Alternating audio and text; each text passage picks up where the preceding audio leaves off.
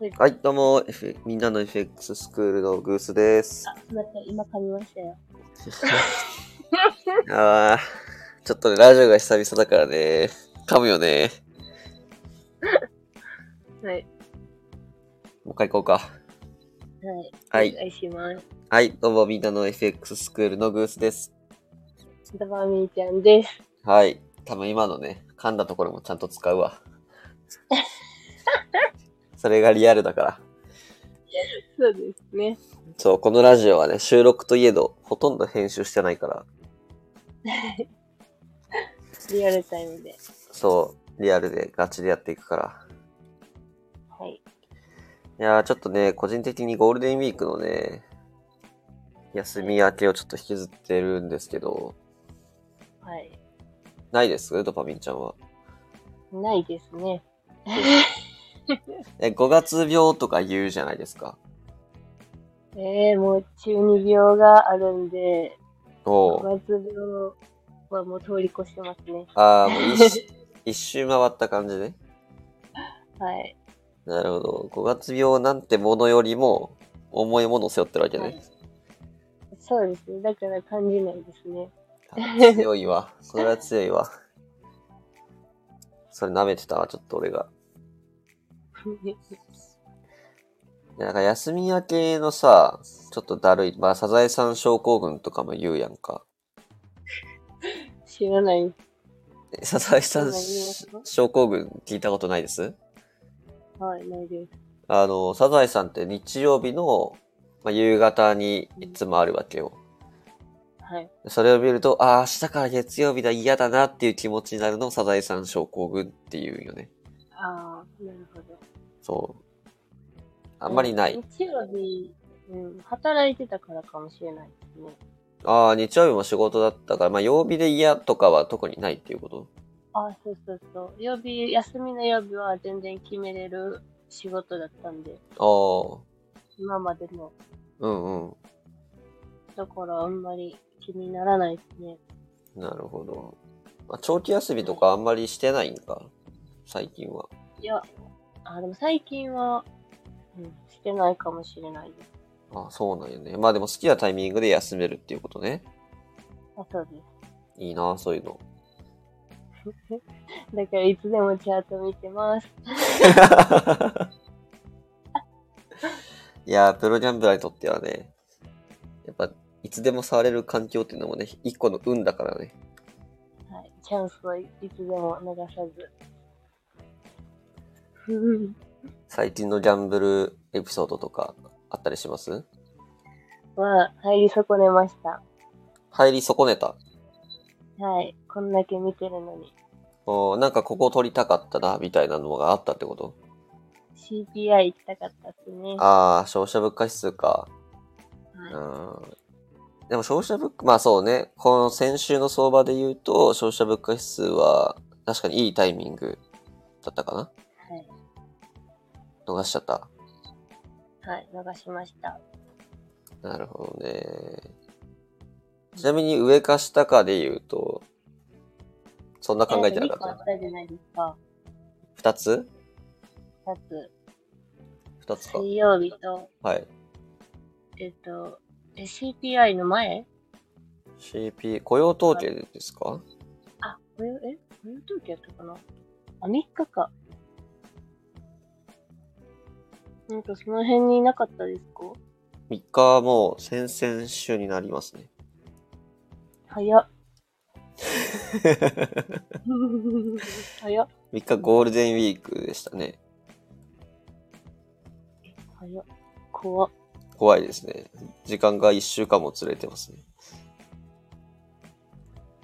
この、10日の近くのはい。やつは、これ指標ですか10日のこれですかはい。まあ今ね、これとか言ってる人はラジオ聞いててなんだかわからないと思いますけど、あの、5月の10日に今、1時間足で見たドル円が下にガクンといってるんですよ。うんうん。これはあの、消費者物価指数の発表ですね。あ、じゃあそれがあれか。はい。えー、早くは。はい。ちょっと忙しかったんかな先週。うんまあ先週がね、まあ特にその、なんだろう、めぼしい指標がまあこの消費者物価指数ぐらいで、うんうん、特に話題もなく相場が動いてて面白くはない週だったんで、はい。記憶には薄い週になったかもしれないですね。まあ CPI の結果としては、まああの、トータルで見るとそこまでインフレが落ち着いてる指標の値ではなかったんですけど、はい。あの、ちょっとね、その米債務問題とか、金融破綻リスクの方の影響もあったことから、まあ、若干のドル売りに働いてしまったという形ですね。はい。まあ、その、見る指標が2つあって、普通の総合 CPI とコア CPI って2つがあります。総合 CPI の方は、予測が5.0%だったんですよ。す。はい。にもかかわらず、まあ、4.9%っていう、まあ、マイナス0.1ポ0.1%のね、マイナスなんで、はそい。こまで影響はないですし、コア CPI の方は5.5%。なので、むしろ、まあちょっとね、ドル高になってもおかしくない状況でしたけど、反応としてはドル安になりました。はい。まあ、ただやっぱり金曜日の動きとか見ていても、まあ、インフレのね、鈍化っていうのがもうちょっと欲しいよねと。もうちょっとインフレ落ち着いてほしい。じゃないと金利が上がってしまうっていうような考えもあることから、指標的にはドル高になりそうな感じでしたけど、まあ実際はドル安になったと。はい。まあこういう指標の発表時には矛盾は生じることはあるんですけど、最終的にはやっぱ織り込まれるっていうところは知っておくといいですね。はい。でですね、今先ほどお伝えした、あの、米債務上限問題っていう話題なんですけど、なんか耳にしたことはありそうですまあ、聞くことないですね。まあそうです。あまりないです。はい。で、まあ話題になるのはやっぱ数年に一回レベルですかね。はい。で、米債務上限問題って何かっていうと、簡単に言うと、えっ、と、アメリカっていう国は、まあ、どの国、どの国の中央銀行でもそうなんですけど、はい。あの、まあ、政府が国債を発行することによって、まあ、やっぱ借金をしてるんですよね。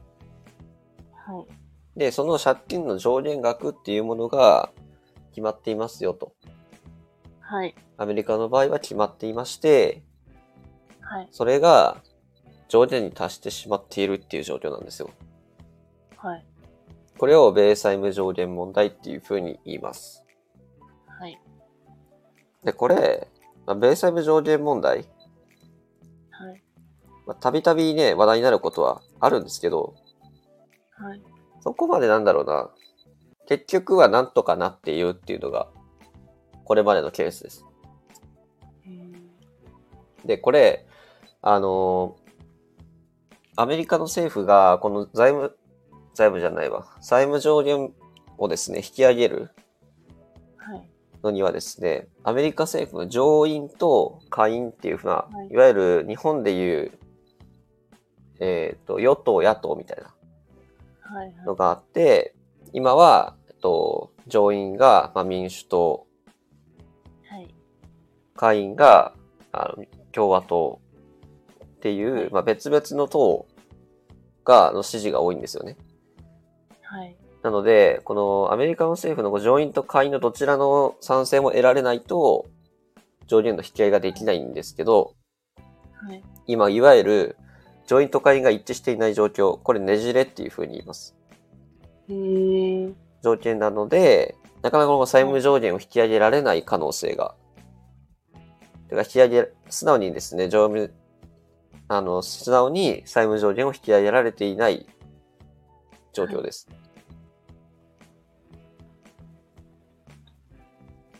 ここまでわかりますはい。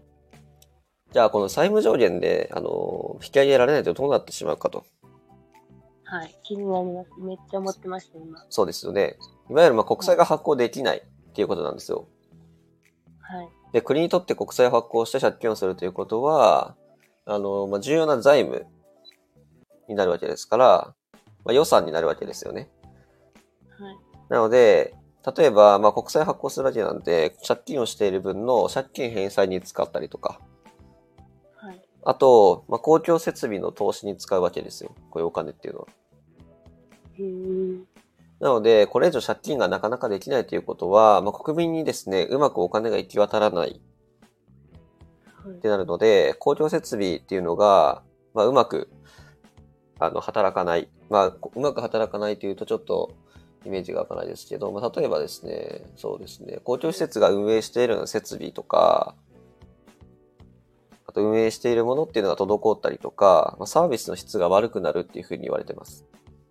え、軍事は公共ですかもう一度いいですか軍事費用とか。軍、あ、戦えー争、軍事戦争の費用っていうことですかうん、公共ですかああ、それどうなんでしょうね。戦争に関しては。まあ、アメリカは戦争はしてないんでね、うん。戦争で使うお金が必要となれば、国債発行するケースはあるんでしょうけど、まずその準備金がいくらあるとか、ちょっと私はわからないですね。はい。また、その目先のことで言うと、借金返済に使うとか、はい。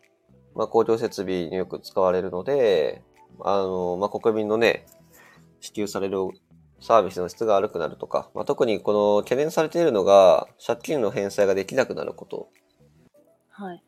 が言われてます。はい。で、債務不履行って言われるデフォルトって聞いたことありますないです。デフォルトっていうのは、いわゆるまあ借金を返、まあ、えっ、と、借金を返せなくなるプラス、まあ、利子ですね。はい。を返し、あのー例えば国債をですね、えっ、と、まあ持ってる人に対して、まあ、利子を払うと。はい。そのお金もお渡しできなくなる。ので、まあ、これはデフォルトというふうに言います。はい。でこれができないということは、まあ、お金がないということなんで、借金が返せないというふうになると、これは国の信用に値するわけですね。はい。そうなってしまうと、まあ、国の信用イコール国債の信用が下がるので、国債がめちゃめちゃ売られてしまうことが想定されます。はい。なので一番リスクとして懸念されているのが、まあ、いわゆるアメリカの政府のデフォルトです。はい。で、一番直近で言うと、こう6月の1日に支払いがあるんですけど、はい。でこの6月1日にもしかしたらデフォルトするんじゃないかっていうところが、まあ今言われてますね。じゃあ、6月1日はずっとチャート貼っていたらいいってことですね。うーん、まあどうでしょう。それまでに上限が引き上げられることがあれば、あの、はい、織り込んで別にドル円はですね、上がっていくかなっていうふうにも思いますしはい。ただし、6月1日が大丈夫でも7月かもしれないし、8月かもしれないっていうふうになっていきますね。うん。はい。なので、まあ、まあ、可能性としては6月の1日にもしかしたら、アメリカ国債の大暴落が起きるかもしれないっていうのが、まあ、言われているところです。はい。で、ぶっちゃけそれ、どれぐらいのリスク、その、可能性があるのかって話なんですけど、はい。これまでに、同じような感じで話題になったことはあるんですよ。はい。アメリカがデフォルトするんじゃないかっていう、ことが何回か言われたんですけど、はいまあ、結局、デフォルトしたことはないです。過去に。に。まあ、なんとかギリギリで、アメリカの債務上限をなんとか引き上げることに、まあ、成功してます。はい。ただ、まあ、今回はねじれ国会っていうような感じで、なかなかほ、あの、法案が通らに通りにくいことから、ちょっとリスクがあるんじゃないかっていうふうに言われてるんですよね。じゃあ過去に、いきなりクイズですよ。過去に何回この債務上限の引き上げはい。行ってきたでしょうか、あ過去に。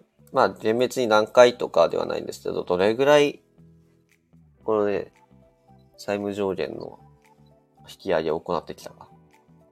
え、そもそもいつからあるんですかいや、これ想像でいきましょえう。過去にですから、えー、えー、えー、単純に計算して、80回ぐらいお、いい、いいとこ行ってるんじゃないですかね。これまあ、あの、厳密に何回か私も知らないんですけど、はい100 100 120回はやってます。えー、まあなんで、債務上限にね、あの、突破しようとしてくるとか、また借金したいってなると、永遠とまあこれを引き上げてるわけですよ。うんなんで、別に、まあ、またね、全然引き上げるだろうっていう、まあ、見方の方が多いです。はいけど、まあ、それなりにリスクもありますし、まあ、そういうふうに話題を作って相場を動かしていくようなね、はいこともあることから、安易に、今の段階でそのリスクを、まあ、無視することはできないっていう状況です。はい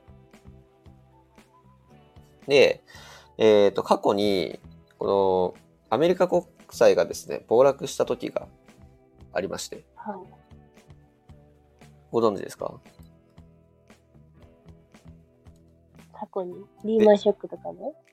いや、これで、米債務上限問題で、まあ一回米国債ショックっていうのが、まあ直近で起こってるんですよ。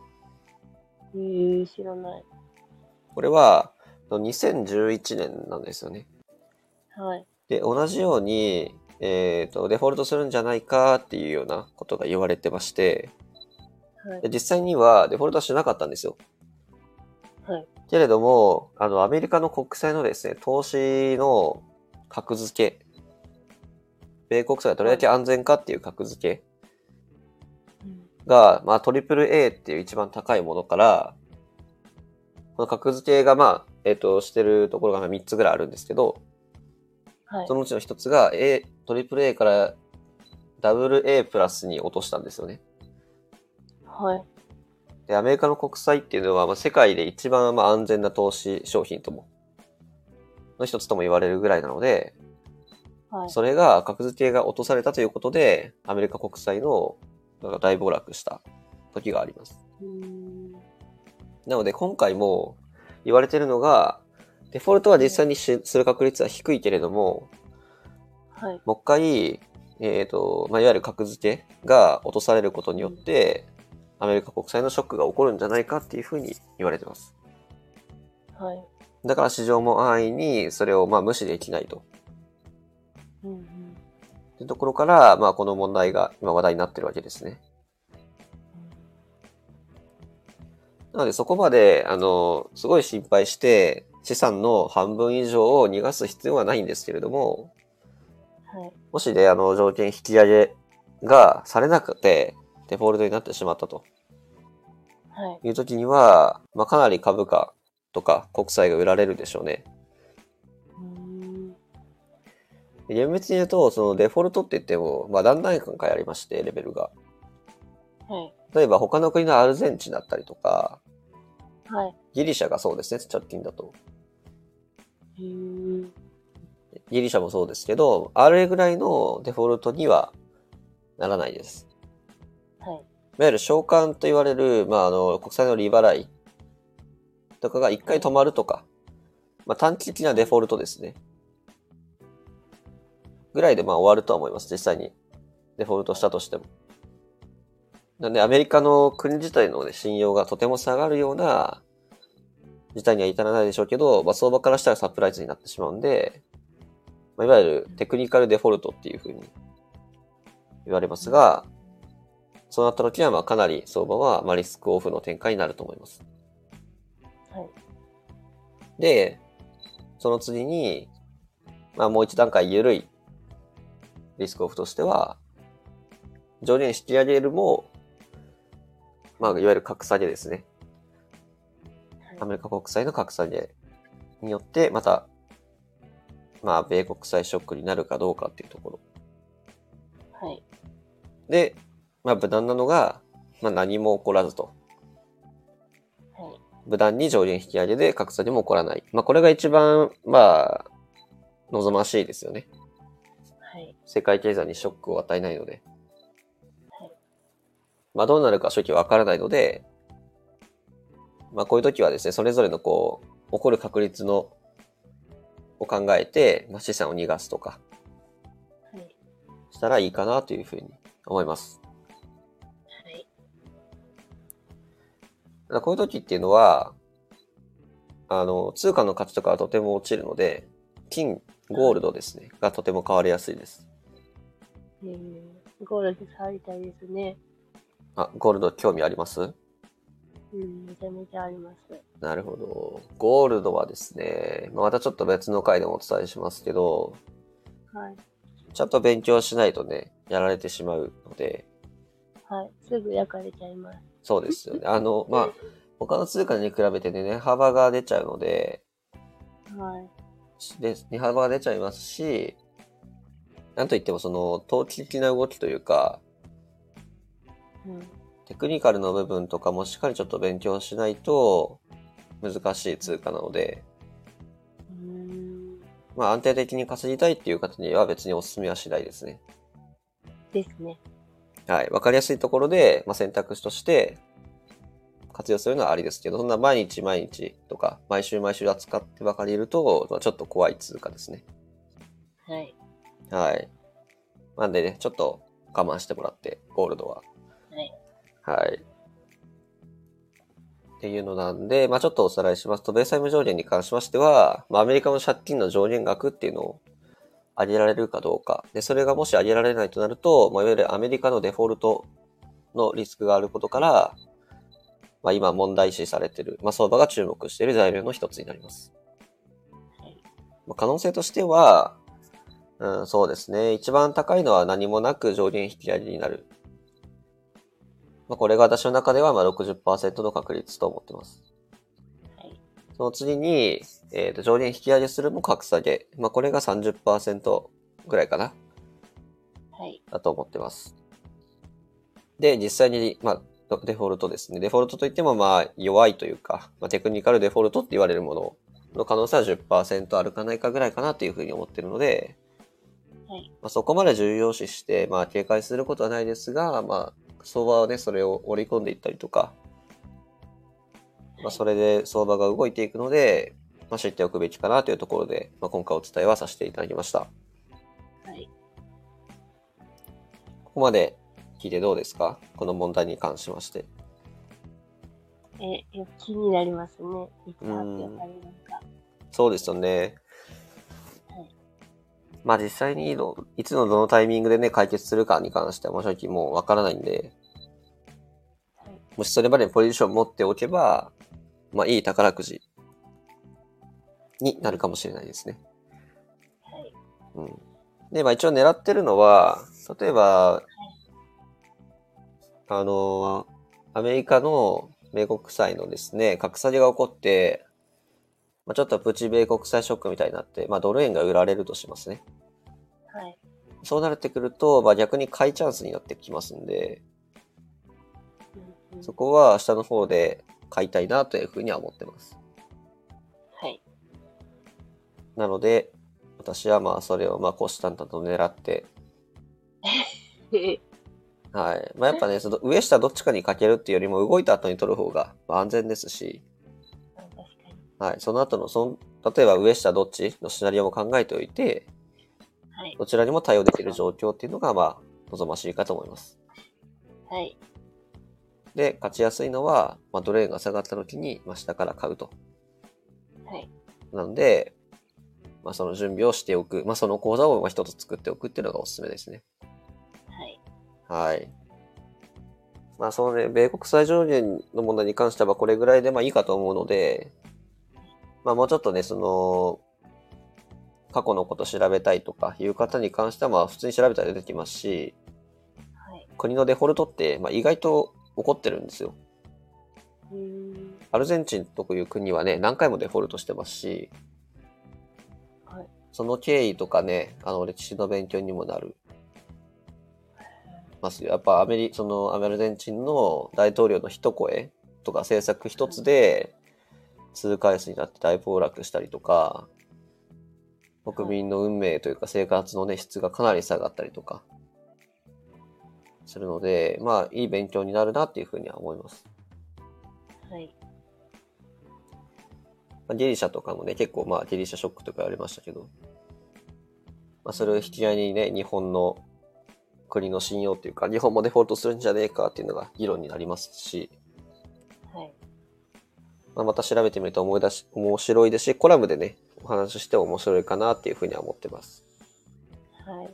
私は、この後すぐ Google で調べますよ。